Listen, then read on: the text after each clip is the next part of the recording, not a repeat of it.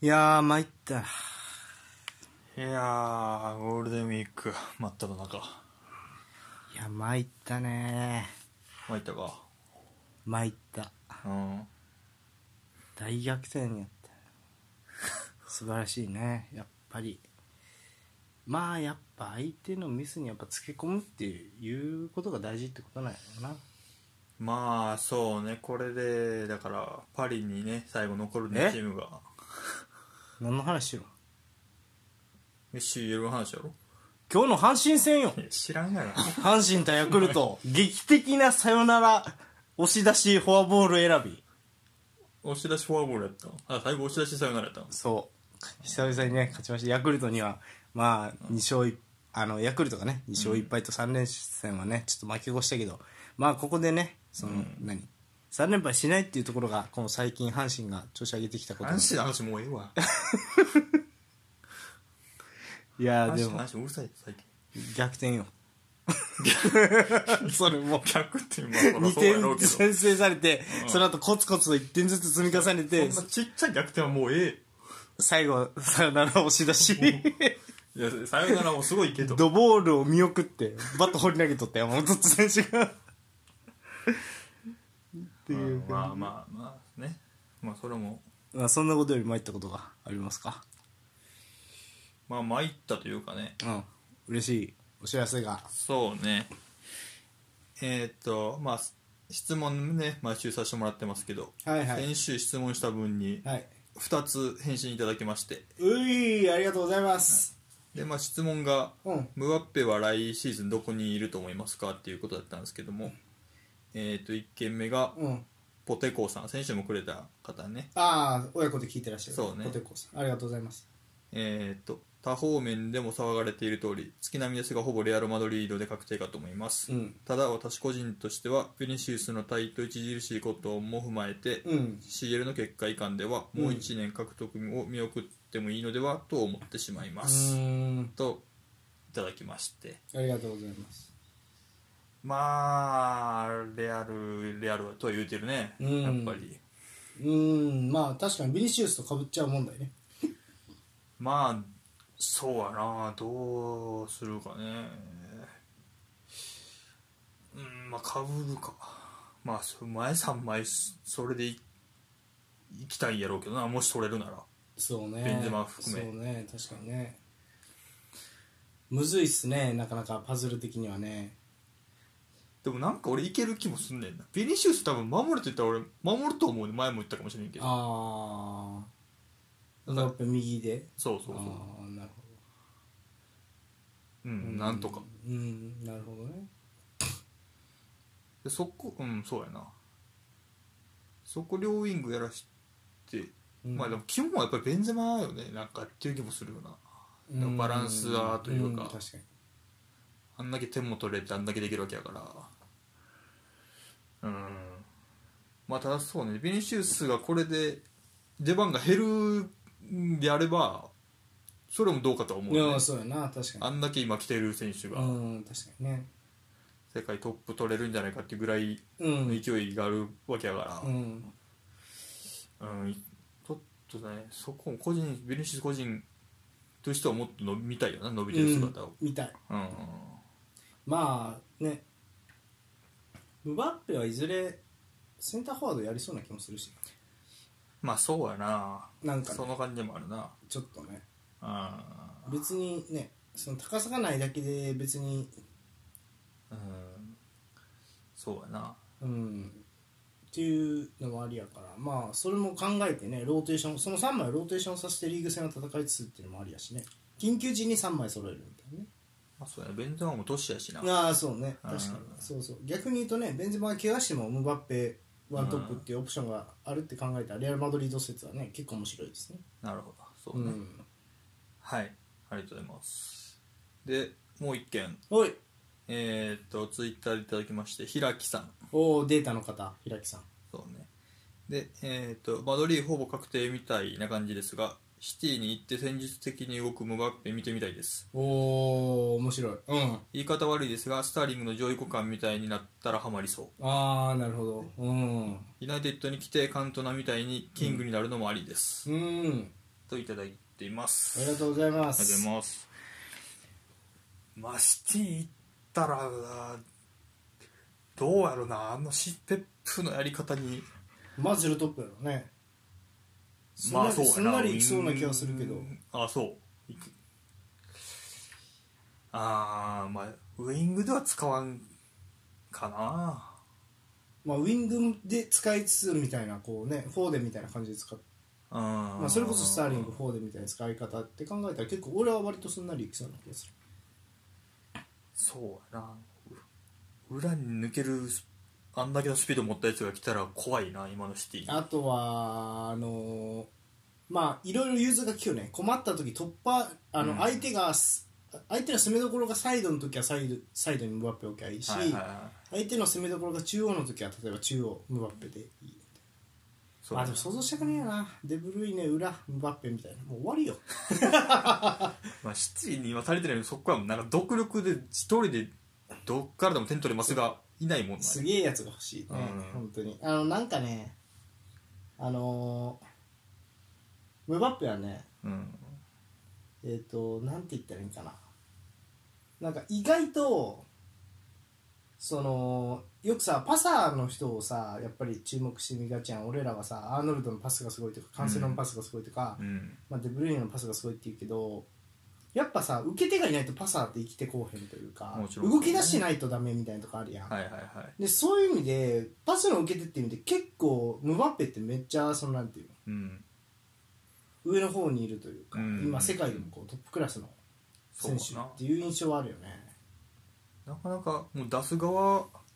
が増えてきてるイメージだもんな最近なんか、受け手でそんだけできるってあんまりなボールもみんな持ち上がる感じは多いもんなうんムバまあ、ムバッペも最近なんか相手が引いてもしスペースがなかった時はうん自分で持ってドリブルからシュートとかあるけど、でもなんかボールの受け手としての能力がピカイチみたいなイメージあるよね、そうやな昔からうんうまいというかボール受けるのうまいなこいつうんそうねそっちで出てきたイメージはあるけどもう持ってもできるなって思ってるから、うん確かに、ね、やっぱり恐ろしいよねそれが今うんそうやね確かにうんまあそうねユナイテッド来てキングもありですね確かに平木さんユナイテッドファンやったかな多分、うん、そうそうそまあ望み薄ですがう。 おい、やめろ。もう限りなく薄いですがそれはそれでね来てくれたらうん、確か楽しいですけどねに。いやー、まあ。ということで、まあ、ムバッペ、まあ、こうやって語るだけでもな、だって結構どのチームにも合いそうな気がするね、割とね。ムバッペってそうやななんあかんまり合わないチームって想像つかないよね。あーそうやななんか現代型スーパーマン感はあるよななんかああ、そう。まあ、問題守備しねえぐらい か。それではどこにも当てはまると思えるのもすごいけどなうん、確かにね。そう今のサッカーでうんうんまあ確かにということでそんな一大ムバッペも動くようなサッカー界ですがまあ今週はねちょっとまあすごいこう歓声を上げたくなるようなニュースもあれば少しねこうピリッとしたこう悲しくなるようなニュースもあるので、はいニュースのコーナーからいきましょう私がインテリスタとさんそしてお相手はマインファンポールですあのさうん最近思うんやけどうんあの全くごめんな、うんお落合博光がうん YouTube をなうん始めてんねや今うんでまあ言ったら落合がそのまあショー長いもうええわはい、ニュースのコー ナーえはい、ニュースのコーナーはいー。今週、まあトップニュースというか、うん、 CL のね、決勝カードが決まりましたね、ポールさん。ははい、いはいはい決まりましたベスト4が終わりましたねということで、まあまあ、これから話さざるを得ないでしょう。そうねシティ対レアル・マドリード、ファーストレグが、えっ、と、4-3でシティがリードして、えーベルナベウへ、シそうねティが、えっ行きまと、したセねカンドレグ。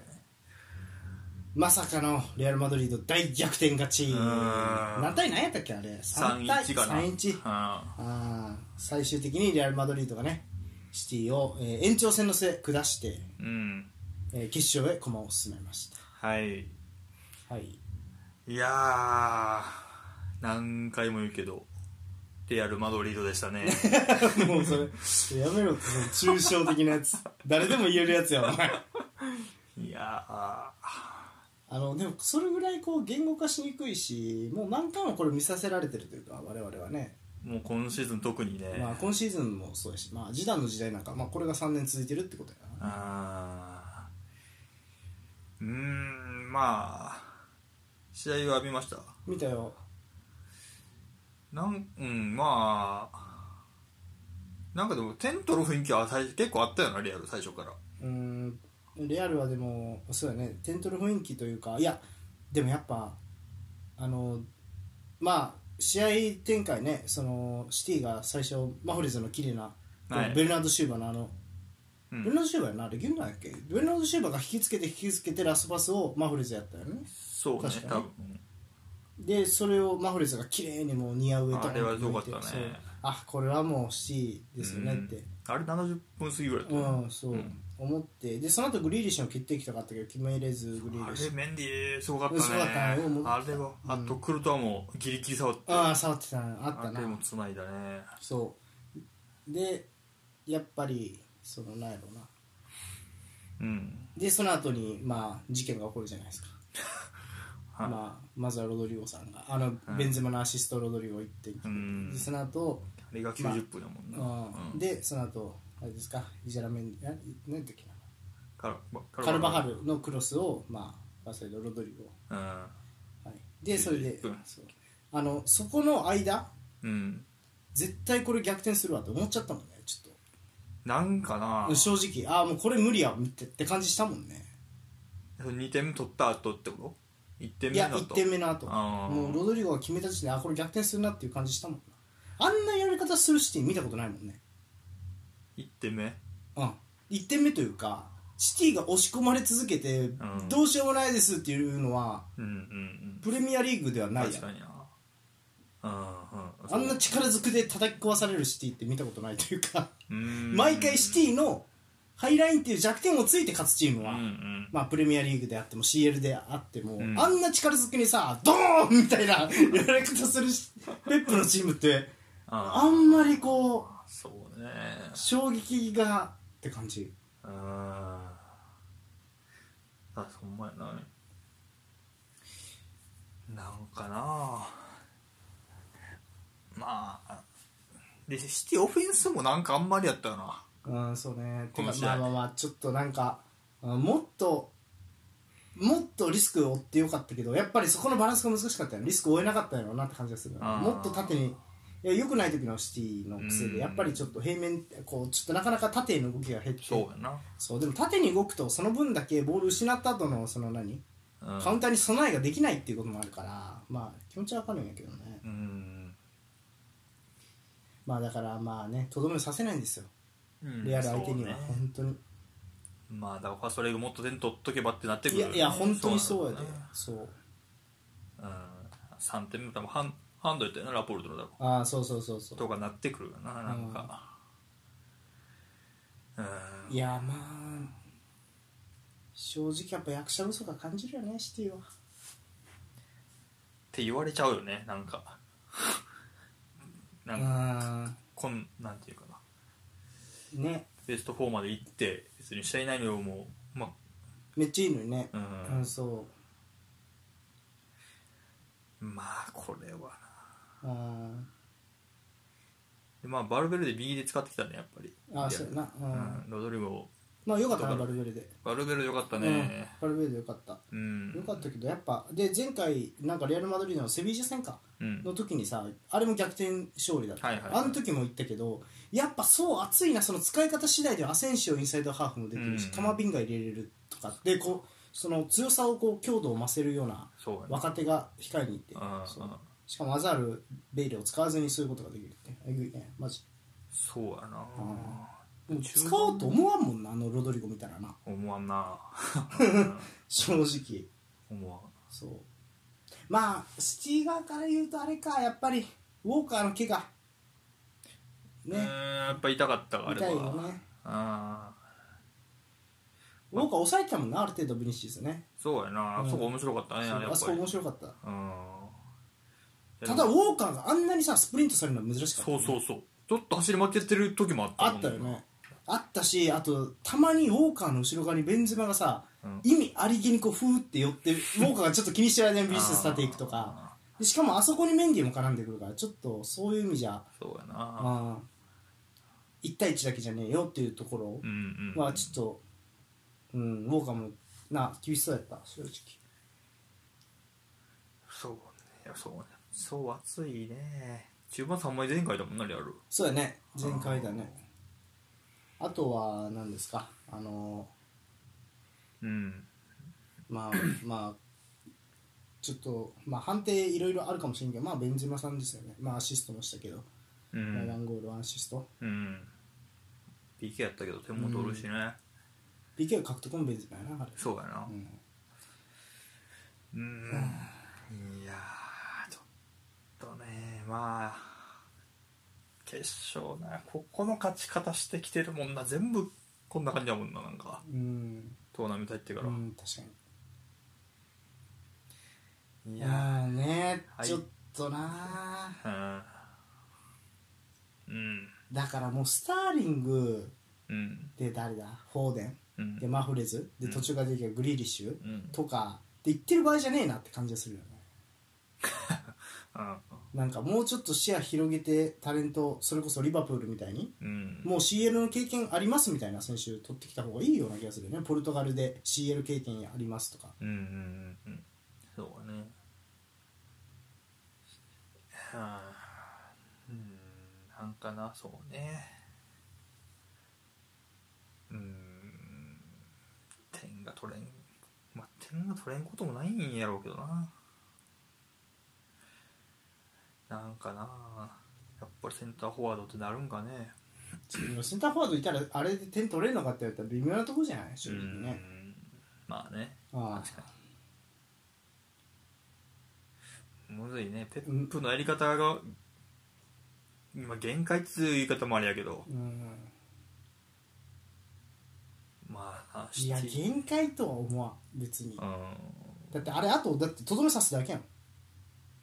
とどめさせるタレントがおらんだけって感じがするそこだから取り選手の取り方があんまりそこはレアル・マドリードリバプールと比べるとうまくないうんグリーリッシュにな150億突っ込んだけどうんまあ2試合通してやっぱ信頼は置けんかったんやろなこの使い方はっていうまあうん感じだったしそううんまあむずいね難しいねまあ選手まあそうやな難しい両方揃ってないと勝てないよねうん選手もいい監督もいい戦術もうんあまあでもやっぱりデブライナすごかったなでもねでもなんか調子悪かったねやっぱうんまあ下がったしけどなうん、うやっんぱりところどころえぐいのうんパスを見せてたよねいやでもやっぱミリトンもナチョもいいよなやっぱ裏ケアがさいやだから普段あれ、デブライノのやつでやれてるよなっていうのやらしなかったもんねやっぱあの二人ああ特別めっちゃ足が速いっていうのは感じないけどうんまあ風見のも大きかったんかもなやっぱりああカセミロも大きかったな中央のね、うん確かに確かにあれでかいなあれちょっとな、あのーそうちょたまに思うんやけど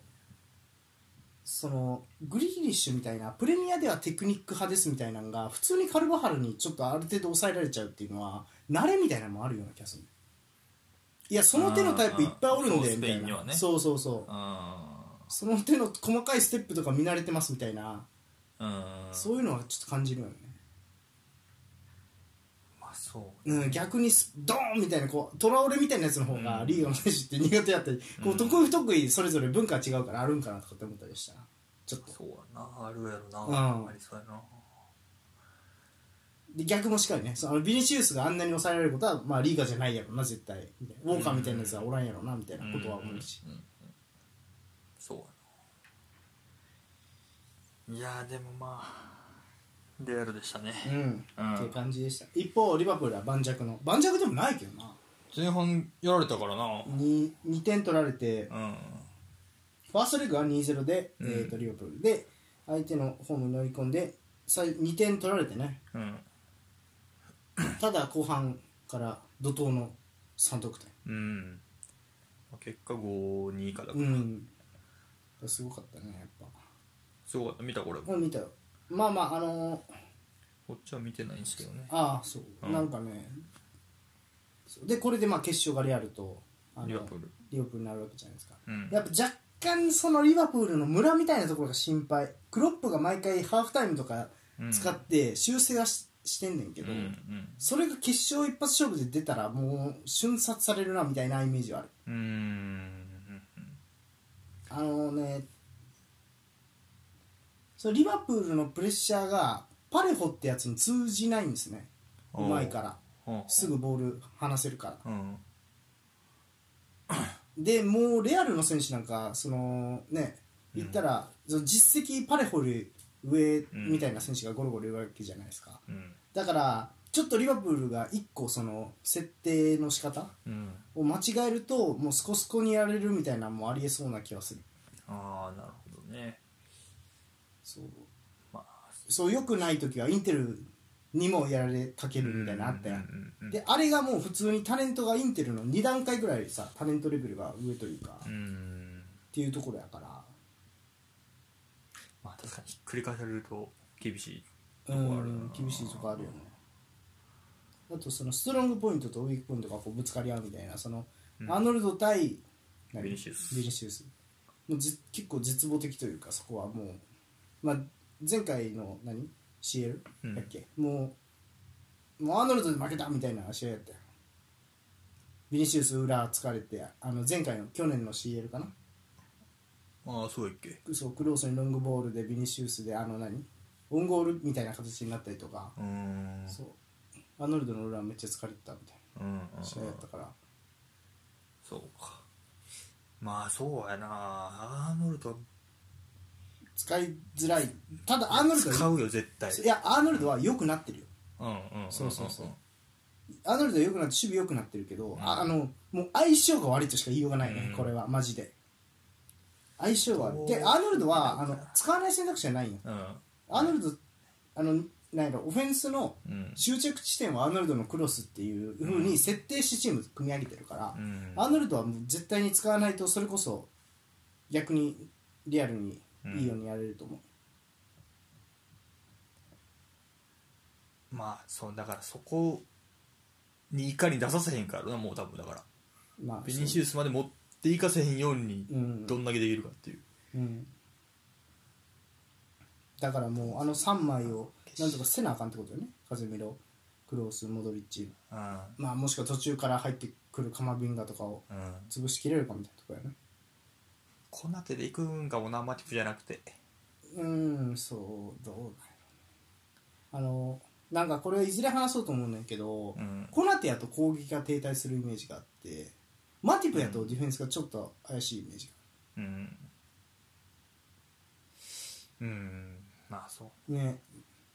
まあでもあの俺あの別に予想とか関係なく個人的な感情ではやっぱリベンジしてほしいよなちょっとそろそろもう見たくないよねっていうのはあるうんどっかしらまあそうサラーも言ってたもんこのああシそテうィだね戦の前、いやシティラルの前にうんどっちがいいですか、レアルにリベンジしたいですねみたういなのを言んってたみまあたいそれはなサラはまあ怪我して退場してたからいやーまあそうね個人的には私本命対ほんま対抗になりました、決勝が想がなはいドンピシバチクソに当たりましてちなみにどうなんどっちが勝つのこれはむずいね まあ願望で言うとまあ俺は本命レアルにしてるけど、うんリバプールには勝ってほしい、ああ、まあ、プレミア勢としてもそうやし感情を捨てるとどんな感じなのいやマジどうやろなこれがうーんなんかこ点の取り合いになるんかなって気もするんやけどなあー3人どっちかみたいなああなるほど点の取り合いになったらレアルって感じがするなんかなまあそうなったまあそうね、うん何かしらなあのじゃあじゃあリバプールのいいとこねあのあのもうレアルのいいところはさ、うんもうあれやんあの何もう中盤がえぐいとかうんそうシティのプレッシャーを回避できるチームって多分世界中に今多分レアル・マドリードしかないと思ううんそうリバプールでさえ持たすチームやからねうんあのでやねんけどまあまあそれ,、まあ、それとあとまあベンゼマっていう今多分世界で一番うん調子のいいセンターフォワードがいるっていうところと、まあ、世界一のウィンガーに近いヴィニシウスがいうんいるっていうところと、まあ、あとは個々がなんとかするパワーがすごいっていうディフェンスライン特にね、っていうところあとゴールキーパーもえぐいとうんやけどであのリバブルのところを言うとそのチャンスがねあの例えばシティとの比較になっちゃうけど、うんシティよりもう一個武器が多くてうんセットプレーって武器あるのよねはいはいはいはい結構取ってる今シーズンそうそうそうそう特に CL はそのインテル戦も流れ変えたのセットプレーやったりコナテがねし特に CL 取ってる気うんそうコナテもいるしやっぱりあのそこはこうなんていうのかなレアルはそんなに高さあるわけじゃないから、うんうんそこはやっぱ生かしていきたいところではあるよねそうだな確かにうんあでも高いか、どうせだってバルベルデとかカゼミロとかディフェンスラインいるやんよう考えたらあの何まあ入ってくれるな、うんまあそうやろマーそクそう考えたらやっぱ高いっちゃ高いかまあ平均はあるけどファンダイクコナテほどの高さはないんちゃうなああ誰のも個々で言うとね、うんそうそううんちょっとねいやーまあどっち勝ってもおかしくないうんそうねまあ理不尽さ対合理性って感じがするなそうねいやいよいよ4冠見えてきてるからなマジでクロップはねうんちょまあ CL 決勝までに2つ決まってるからなもう最あ後ー最後は CL やからどうなってるかうもん、影響ありそうやけどないや楽しみですね決勝うん、ということでね決勝は、えー、とレアル・マドリード対リバプールうんまあアンチェロッティにとってはまたレアルあのリバプールかいっていうねもう3回リバプールとやってるからこ れで決勝戦あーミランの時かそうそうそうミランの時2回、なるほどうん、で今回で1回か楽しみですなはいということで楽しみましょう CL 決勝は5月の何日知らんけどはい28やったかなはい。ということで、CL 決まりましたよのニュースでした。はい、次のニュース。おい、やばいな。これだけで、お前、18分も喋ってる。 はい、その次。あ、もうこれはね、もう規定路線ですな。はい。ミラン、チェルシー、パリ・サンジェルマン、バイエルン、レアル。すべての、えっ、と、まあ、一体5大リーグで、えーリーグ優勝した男、アンチェロッティが誕生しました。アンチェロッティが初の欧州5大制覇達成。うんはい、えっ、と、4月30日の、えーリーガ34節でエスパニョールに4-0で勝負して、えっ、と、アンチェロッティ監督が率いるレアル・マドリードは、えーレアル、えー優勝と、うんラリーガね。で、えっ、と、史上初の、えー欧州5大リーグ全てを制した指揮官となりました。うんはい。で、えーまあ、クラブの公式サイトでね、アンチェロッティ監督のコメントを掲載。これ以上ない名誉。私は自分がやっていることが好きで、5大リーグでの優勝は、自分がいい形でやってきたことを意味する。レアル・マドリードにいること、このチームでタイトルを勝ち取るのを誇りに思うし、続けていきたいと喜びを語っています。いやーリアルおめでとうございますいやー、誕生しましたね。史上最高の監督が、うん62歳62歳かまた何回か優勝すんなこれどっ かで確かに戦力さえ与えるよね。うんいや、うんそうね。いや、ぶっちゃけこれ、あと可能性ありそうなペップぐらいよな。ペップは今リーガブンデスプレミアうが、ん。あとフランスイタリアイタリアがむずいな。うーんそうねイタリアただ言葉は全部、フランス語喋れるかは知らんけど、喋れんと思うけど。うんまあ、まあ、ペップやりそうな気がするけどな。その、まあ今からもうちょっとかけてって考えたら。うんうんそれ以外はノーチャンスよね。あとは誰やろな可能性ありそうなのはまあ、トゥヘルか。トゥヘルはパリ・サパンジェリルマンとパリだだけか。けか、まあ、言うても今のところ、まあそうね、バイエルン戻って。ドルトムントやってバイエルンやるうんまあそうだな確かにきついねそう考えるとうんあとモーリーニョはプレミアリアルも優勝してるなリーガイタリアは出演してるなイタリア3つかパリとドイツかいやフランスとドイツはいかんか今フかランらスそうねフランスは、フランスもいかんかな、うんモリーノのことやからフランス語覚えろって言われたら覚えれるけどドイツ語覚えんのかな今からっていう気がするよねうーんそうねドイツは難しいな今からうんだからただでさえバイエルンだなそうまあかまらモーリーニョをわざわざ招聘しようと思わんよな、あうん確かにうんいやこうそう考えただけでもその何うんすごさというかだから分かるよねアンチェロッティのやってきたことねそうやなうん確かに今か今ドイツを取ってるか取ってないかは大きいんかもなああ確かに現段階でああ確かにねバイまあバイエルンやとして、うだんからもうあでもクロップはだからドルトムントで取ってるもんな取ってるそうれはう大きいよ2つ取ってるから、うんだからクロップがそのラテン系取るってイメージないもんねまあリーあのが行くならレアルなんかなそうねうんでもなんかその合わなそうやんレアルとあーアトレティコとかになるよねうんそうなるとでそのクロップ用の選手を揃えな揃えなきゃいけないって感じがするから、そこがそこそんなでしかも言語を覚えなあかんって今から、うんそうでフランス行くにしろフランスを覚えなあかんしってなると、うんクロップってちょっと年上やん若干あのペップとかよりああそうかそうそうそうだからそれもあってねそうかなコンテはイタ リアだけ話すないやプレミア、あそうかチェルシー取ってるなうん、イタリアプレミアだけやないやバイエルンの監督やらんやろやらんな全部噂になってるからレアルも噂になってたけどならんやろあれは、うーんまあパリの噂なあったなフェイクニュースで怒ってたけどそうやなパリはまだあるかもな、まあ、今シーズンさすぐはないかもしれんけどいやまあまあまあでもまあそれぐらいやっぱすごいねもうちょっと誰も想像つかんな、うんうーんそうやなうこれはすごいねん、すごいまあだから先週か先々週かも言ったけどもうく代表チームよね次は取る新しく取るならなんかね、うんまあでも別にもう代表チーム取らんでももうなんか歴代一番すごかった監督うんリストには絶対乗るト,、ねトップの方に乗るよね、うんこんなことをした人は、違いなく乗るな、うん、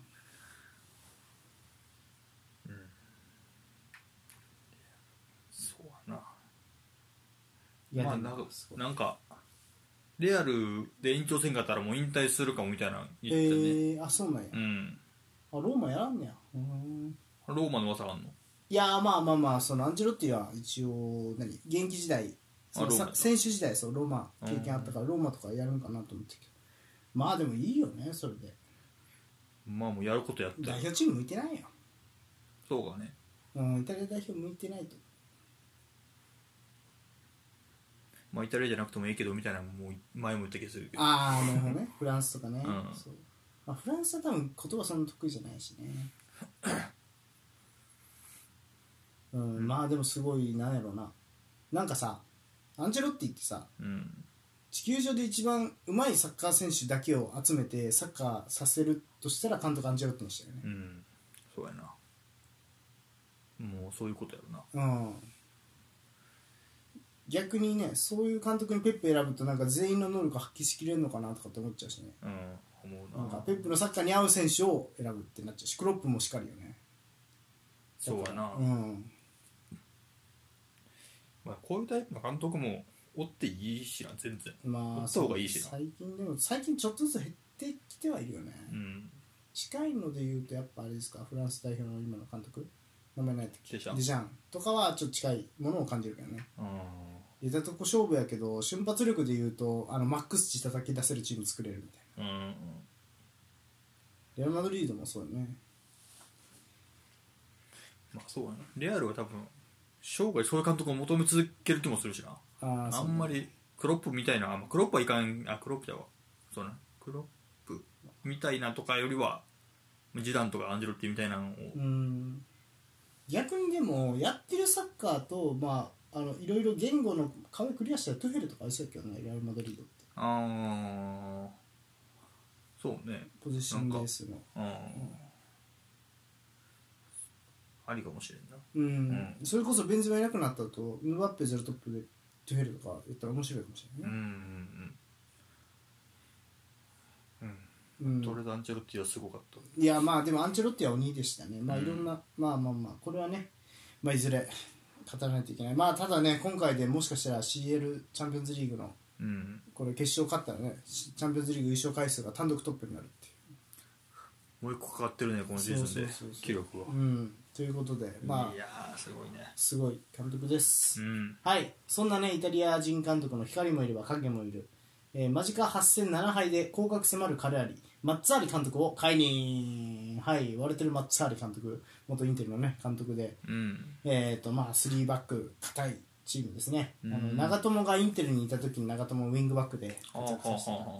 監督ですねはいそしてそのマッツァーリ監督解任の理由があはあうん選手に「ウジ虫殿がどもが」と発言してうんそれが報道されて、えーと解任となりましたうん松井監督は今シーズンの途中に彼らの指揮官となったんですが、うんえー、と現時点、えーここまで35試合でえー7勝9分け19敗と結果が出ずセリエ B への降格圏内にカリアリは沈んでいるとでそんな中、えー、と先週末、えーエラス・ベローナ戦で敗れた後監督は、うんウジムウジ虫殿どものドレッシングルームだと選手たちに叫んでいたそうで。うんでさらに、えー、と会長の、えーそのカリアリの会長を侮辱するような発言も行っていたうんということで、えー、と今回解任が決断されたとうんただ、えー、とマッツァリ監督は今後クラブに対して正当でない理由で解雇さ,、えーされたと訴えを起こす可能性が高いとのことで、えー法廷相当、えー法廷での競争になる恐れもありますうんはい、ということでした。カリアリはね、あの契約が残っている24年までの給料を、えー、と支払あのーし支払うようになる可能性もあるということでした。うんまあ、カリアリ公認は、えーアゴスティーン、あー現役時代知ってるのは左サイドバックかなんかじゃなかったっけまあいいや、プリマベーラを率いていた、えーアゴスティーニが、えー監督することになっていると。うんはい、ということで、カリアリ、えー、マッツァリ事件起きましたね。そうねまあ、感触持ちですからね、 この人は。本当に怖いですから。ああ前々からいやー前々からそうですね怖いですねインテルでは爆発しなかったねうんいやーなんかはうん難しいですねちょっとんなかなかそのアンチェロッティのまあ凄さをさこううん示すようなエピソードになってしまうけど、あうんちょっと松有監督なかなかねそのまあ良かった時期あったんだけど短いというか松有の戦術が機能した時期がすごい極端に短いけど一時期は確かに光り輝いてた時期があったんようね、んまあ、カワニがセリア得点を30点ぐらいセンターフォワードにコンバートした松有で、どこでえー、ナポリえうんナポリうんだからナポリが今強いっていう地盤を築いたのがこの松有っていう監督なんですよ意外と。うんそうでまあえっ、とあの時誰だスリートップが、えー、とハムシクラベッシカバーニかな、おーラベッシねそうそうそうで343をやっててうんうんうんうんそうそうかラベッシナポリやったかそうですねっていう監督だったんですけどちょっと今最近はねちょっとやっぱり厳しいかあもしれそうないねですねまあ発言もあるし成績も良くなかった成よね績も良くない、発言もあってうん、うんうんそうかいやちょっとでもイタリアは本当これねあの、うん新しい風が吹いてくるというかイタリアってよくそのいい監督が出てくるっていう話は俺はしてんねんけど、うんあのその反面やっぱり監督選びっていうことになるとやっぱり縁故採用じゃないけど過去にこうセリア経験のある人ばっかりがこうぐるぐる回ってるっていうイメージもはあいるはいかはいらねはいそうねあるね新しい人が入りにくい、まあ、入ってんねんけど最近はうんあだからそういうのもあるあってやっぱり時代に取り残されるとあ気がつけばその率いるクラブがこう降格圏のクラブになってたりとかっーてしてうんでまあ厳しいところうんで戦わざるを得ないっていうようなはいはいはケースになるねいなるほどねうんそうかまあどうかまだやるかねどっかいやー分からんでももう結構やりきった感はあるうんトリノとかもやってたしな中堅のところは結構やったんちゃうかそうねやっぱイタリアが多いよな回してるのうんおいお同いじ監督がど違うチーム何回もうんそうやねおいおいおいまあ多分やからそれドイツもそうだよね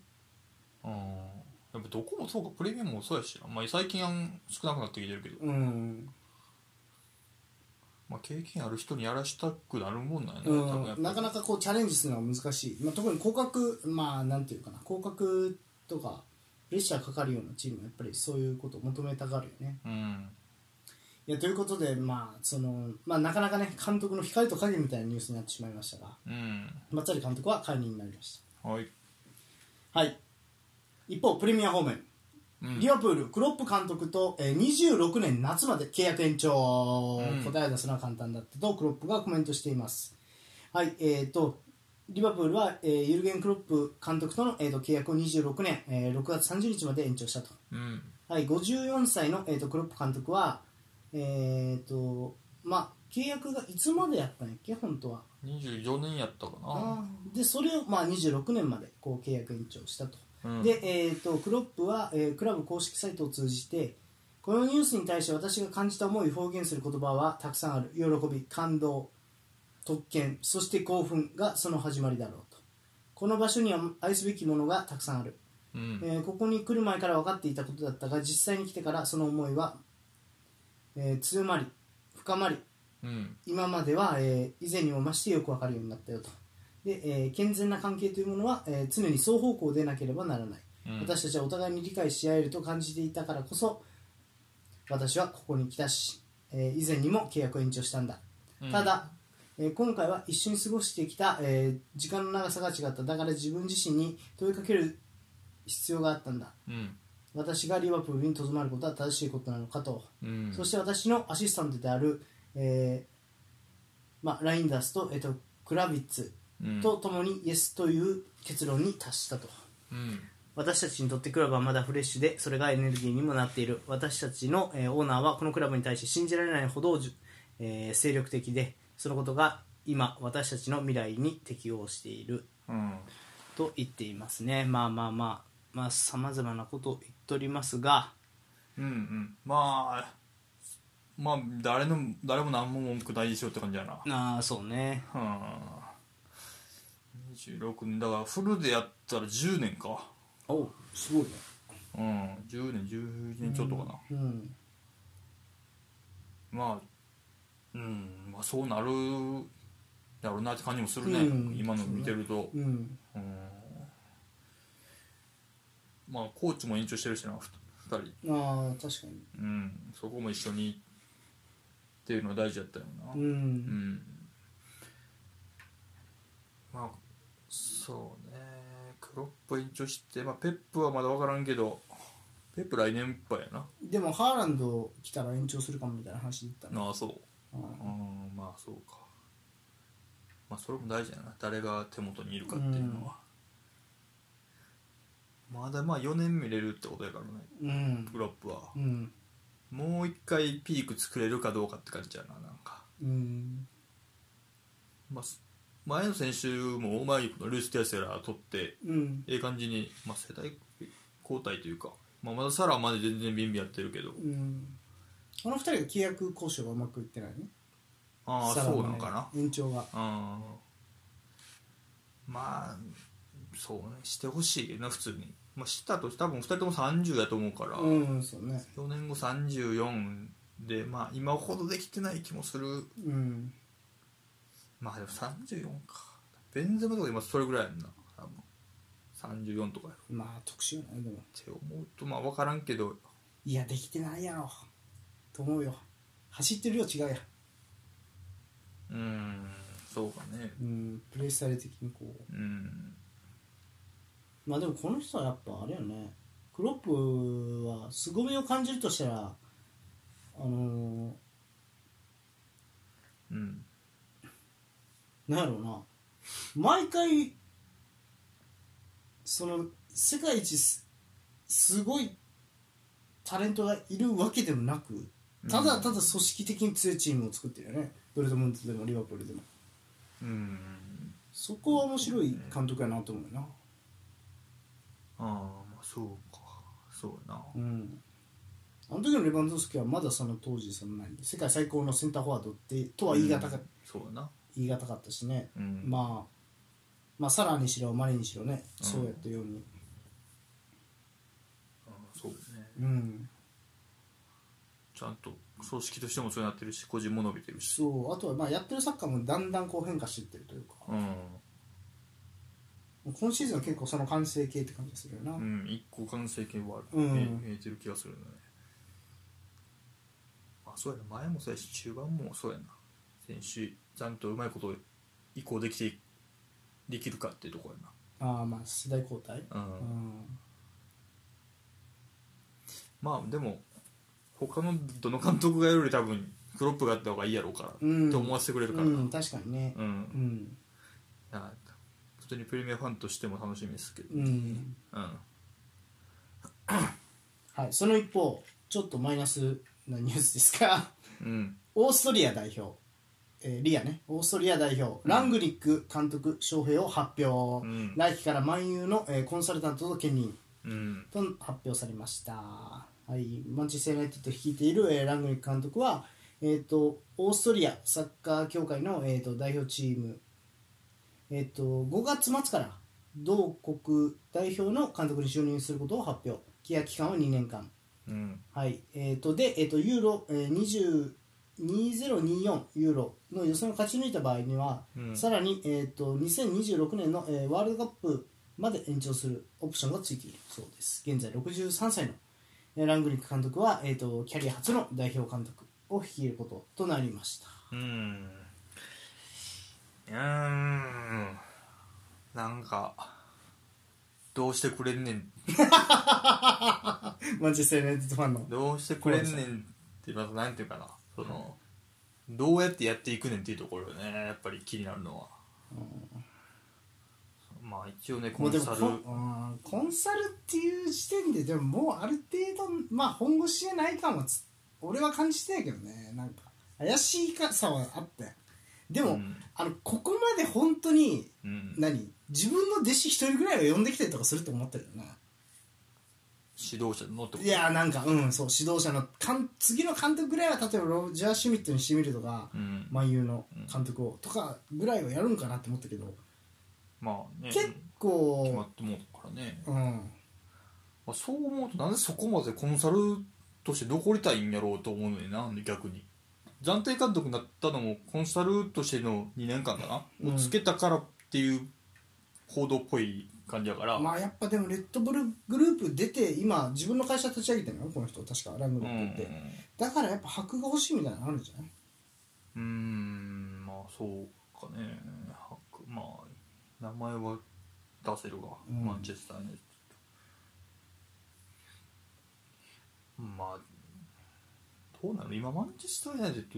ド名前ついたところで感もある気がするんやけどななんか買ってないからな、まあそうよね確かうんに、まあ、2年間で1回でも、まあ、どっか買ってくれればと思ってるうんかもしれんけどね、うんどうすんやろなマジなんか何にも今後名前が出てけへん気もすんねんなもあそういえばユナイテッド関連でそうん俺もそうう思うラングニックのうん、金だけ払ってユナイテッドはうん、どうすんやろなうーんあもうでもさらに嫌なのはオーストリアとかやったらもっといいチーム作りそうで嫌やな今のマユよりあー代表チーム強くなりそうな気がするよなオーストリアワールドカップは出えへんで出れてないそう、うんでもザルツブルがあるんでそのなんていうのもうそういう戦術の総本山というかうんうんうんまあまあレッドグルレッドブルグループねそうそうそうまあそっちは別によくしてもらったら全然いいけど、ねまあ、オーストリアのいい選手をユナイテッドに引っ張ってくるとかをするんかねまあまあまあ代表的なところでずっと、まあ、アラバとか、まあ、ザビッツあそうかアラァバザビッツァとか、うん、うんオーストリア強かったよハルナトビッチ持ったしそうかユユーロの時強かったよマジでうんうんハルナトビッチにイタリアでフェラーかけたからねうんうんうんアルナトビッチは合わなそうやなフランクリンクえー、そう意外と合いそうな気がするああそう走るわつああどうなんやでも今結構走るサッカーやってるよあー走らんかなでも真ん中で構えたとこからスタートするからでそっからこう出ていくって形だから、そんなこう負担にはならないと思う、うーん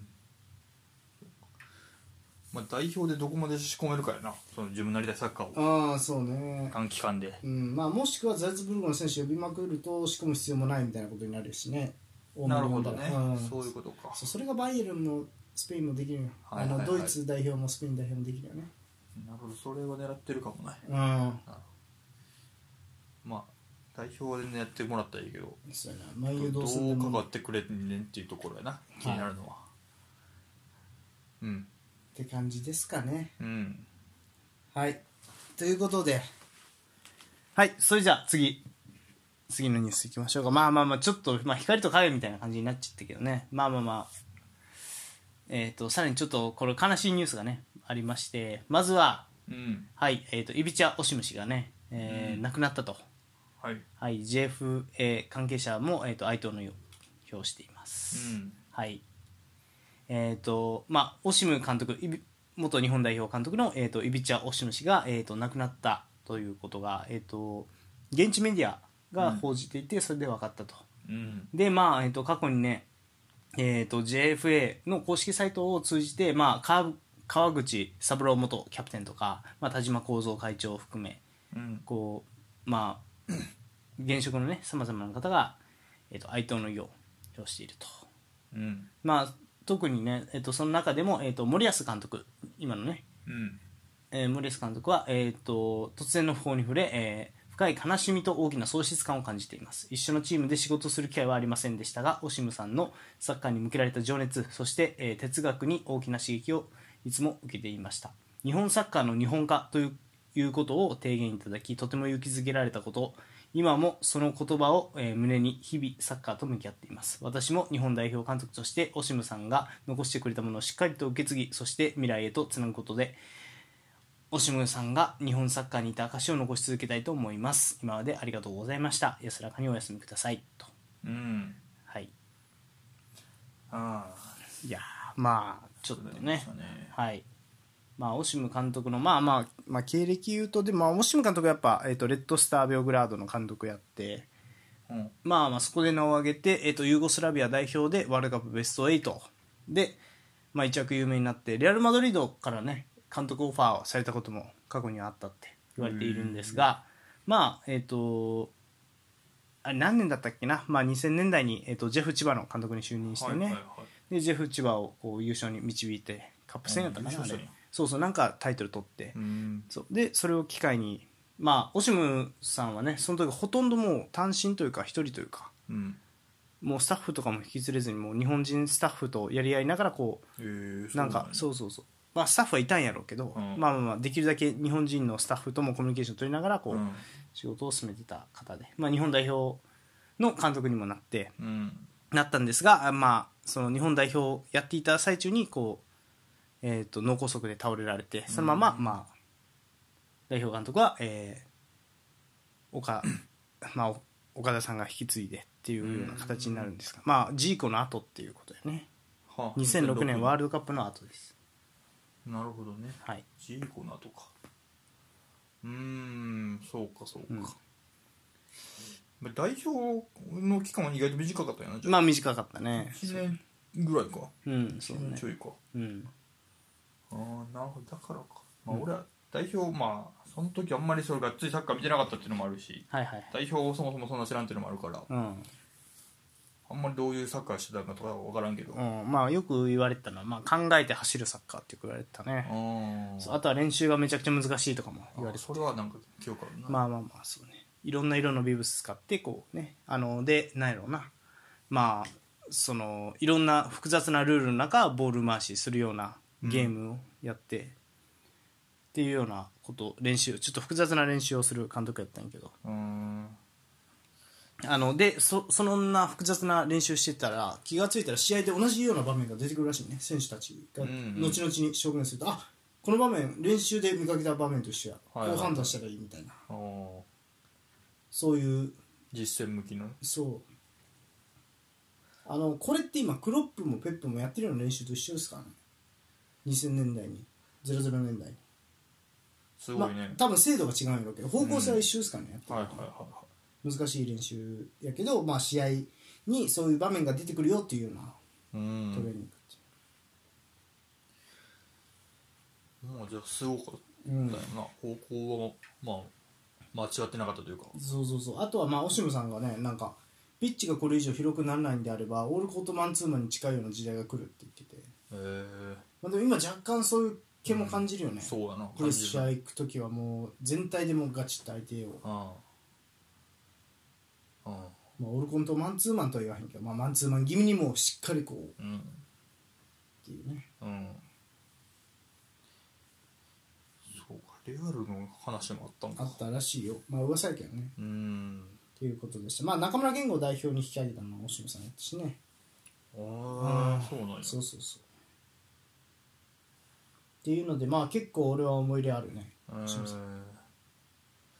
そうかもうちょっと代表でやってほしかったねなんか一個ぐらい大きい大会やってほしかったなそうねアジアカップやったんやけどね負けてしまってあそうなんやそうそうそうあ負けてしまってまあでも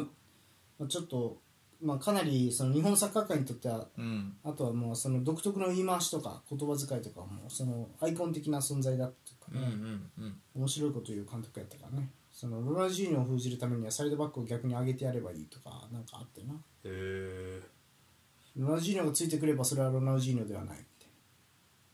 たいなディフェンスをししてしてるロナウジーノにディフェンスをさせれば、うんそれは普段の私たちが知ってるロナウジーノではなくなるなるほどとかなんかなかなかこう趣深い逆やったかなどっちやったかな忘れたけどうまあ、んそうそういうちょっと結構とんちの効いたうんような回答をする面白いおじさんでしたいやー残念まあでもそうねうんまあ嬉しいよねこうやって海外の人がやっぱり来てこううんサッカーっていうのはこう進んでいったりとか文化っていうのはねこういろいろミックスされてこう進んでいくっていうそうやなそう今思うとその安倍センターバックなんていうのもねもう今今だともうつなげるセンターバックって当たり前やけど、うんまあ当時は結構批判もされたけどまあ結構やっぱ時代を先取りした人やったなっていう印象はあるね今そう考えるとそうやな分かってたんやろなちあゃあんとそういう時代が来るっていうのはねうん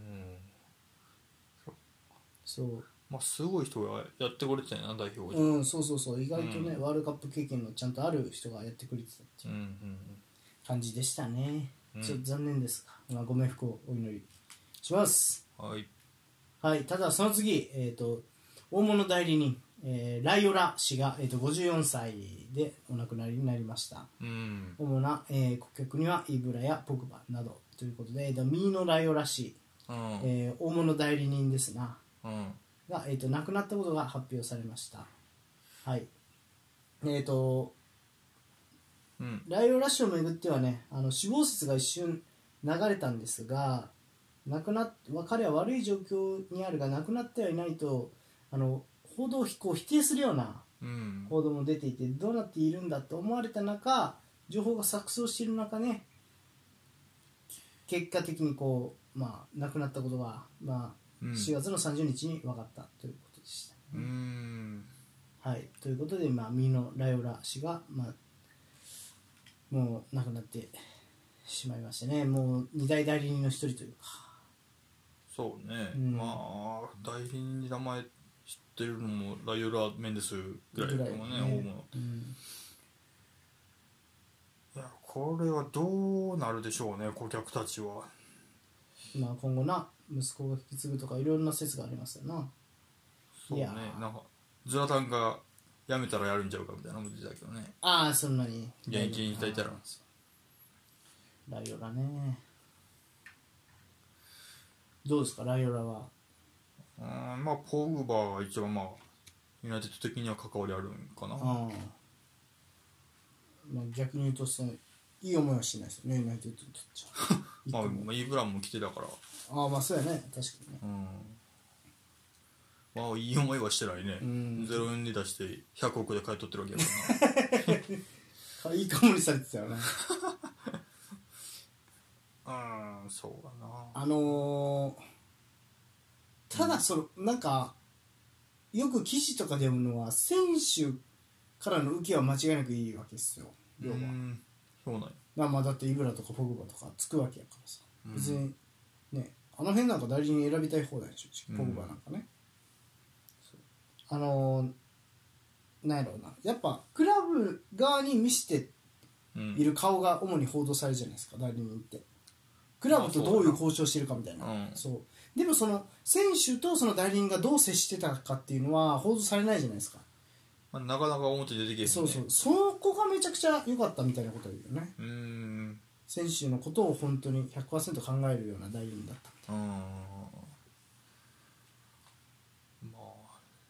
そうね代理人の仕事ねまあ行きたいところ生かしすのがまあ仕事なんやろうな選手のまあ、あとは給料とかいい条件を引き出すとかだろうね、うーんうんどんなルーム移籍したじゃないですかライオラはあの代理人で、まあ、パリ・サンジェルマン今はうまくいってないけどあうんでなんかドンナルンマとライオラはなんか将来のドンナルンマのキャリアのこと考えたらミランでずっとレギュラーでいるぬるま湯よりは、うん自分のそういうそのコンフォートゾーンっていううんそのなんやろうな自分にとって都合のいい状況を打ち破るためにも行った方がいいって勧められてパリ・サンジェルマンに行ったっていううーん話を聞いたね、なるほどねつまりナバスとレギュラー争いすることでもっと成長できるみたいはいはいはいはいパリってねな、うん、でそのためにこうパリを選んだみたいなことをドンナルンマ本人が言ってたのかな確かうーんそう考えると本当にそれってなんかドンナルンマの将来のこと考えたらあそういう考え方もあるよねっていう感じがするよね、うーんそうやなあれ0円やったっけゼロ円あー契約延長せず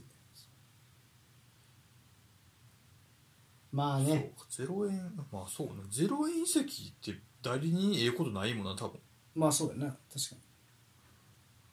まあ、契約延長そうとな、うん確かにいいんかもしれんなポグバも2回目今ショートしてるからな0円移籍ああそうやねズラタンもしてたよなどうか知る知るミランとかうーんなんかそう思うとちょっと見方が変わってくるかもなうんまあイブラヒモビッチは結局最後まあてかイブラヒモビッチ行くチームでやっぱある程度どこでも結果残してるもんねバルサ以外ねうんバルサでもまあ数字は残してるけど、うんまあ、うんなんかバルサ以降は居心地のいいクラブに行ってる気がするよなミランにしろなんかパリ・サンジェルマンにしろそのイブラヒモビッチがちゃんと中心になれるチームというか、あイブラヒモビッチがイブラヒモビッチで入れるーチーム、そうやなうんだからそういう意味ではねそのなんかいろいろ尽力してたんかもしれないね影でうんうんまあサッカーを変えた人の一人って言っていいよねなんかそのサッカーを変えたっていろんなこう変え方があるけどさ、うん代理人から変えたって言ったらやっぱりミーノ・ライオラとやっぱりメンデスの2人はやっぱりうんうんうんこう後世に語り継がれるというかっていう感じがするあなんかここまで移籍金の高騰とかはやっぱりライオラとメンデスがいたからこそって感じがするしプレミアバブルの影響ももちろんあるけどねうんうんうんまあそうだ選手にとってはまあないいそうなんじゃんやっぱねよかったんかうん、うんまあえー、とイタリア系オランダ人でね、まあ、イタリアうんあとまあオランダ系オランダ系の選手うんいやめっぽう強いライオラさん、うあのん俺が好きなエピソードは、まあ、メンデスはねうんパリッと,、えー、とスーツを着こなしてうん商談の場に、クラブでも商談の場に現れて、うんまあ、ライオラさんは、えー短パンにポロシャツで現れるっていううんすごいすごい素敵なエピソードがありますねもうその格好でほんまに来ると思わんかったみたい なセカンドバッグ持っておっちゃんが短パンで入ってくるみたいな「うえーっす」みたいなねええすごいそうかうん、ということで、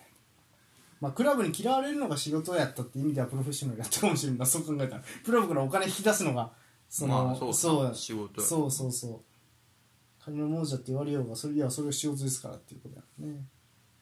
そうまあうんこんだけ名前残してるってことはもうすごいああそうだよねくも悪くもまあだからあとは選手たちをどうするかやなそうね残ったうんまあまあまあ動きはうんまだわかんないよねどうなるかねそうね、うんまあメンデスがかっさらうかもしれんなまあね、まあ結構今代理人っつってもいろいろあるからなそのもう多分細分化してると思うしこれから代理人って、あのまあこれたまたまやねんけど、うん代理人に入る金額また制限されるらしいの来シーズンぐらいから FIFA が制限するってこと FIFA なんかな国際のルールで確かねうーんそうっていうのを確か何かの記事で読んだからだからまあそういうこともかんそういうこと考えてもねちょっと代理人のあり方みたいなのも考え直す時期なのかもしれないけどね確かにうん、って感じですかはいはい以上ですかそうですねはいということでえーっとじゃあ、今週の質問はいなんかありますか特にないですか私がそうねあなどうぞあいれいですか、うんえーっとじゃあえーっと現役の監督で次に、えー欧州五大制覇達成するのは誰でしょうもう妄想でもいいし大喜利でもいい 何でもいいから次、そうねアンチェロッティに続いて五大リーグ全部優勝しそうなうんまあまだ監督やってない人かもしれんしな今わからんなシャビとかかもしれない知れんし、ううんペドリかもしれ 、んしなんおだいぶ未来行くなお前それそれぐらい未来かもしれうんんそうやな確かにな分かるね、ということでね、えー、と次に、えー、とアンジェロッティの次に、えー、と欧州五大リーグをね制覇しそうなまあでもまあ現実ね分からないよね言葉さえ覚えればクリアすればね、いろんな監督に多分可能性はまああるとしたらまあドイツ人とペップたちぐらいやろうけどまあまあまあ妄想でも何でもうんいいんでお便りお待ちしてます、はいまあ普通にねリクエストのお便りとかもねうんお送りいただければちょっとあの今はできないですけどシーズンオフとかにやらせてもらうんでよろしくお願いしますお願いします以上ですかはいはい以上ニュースのコーナーでした前半戦終了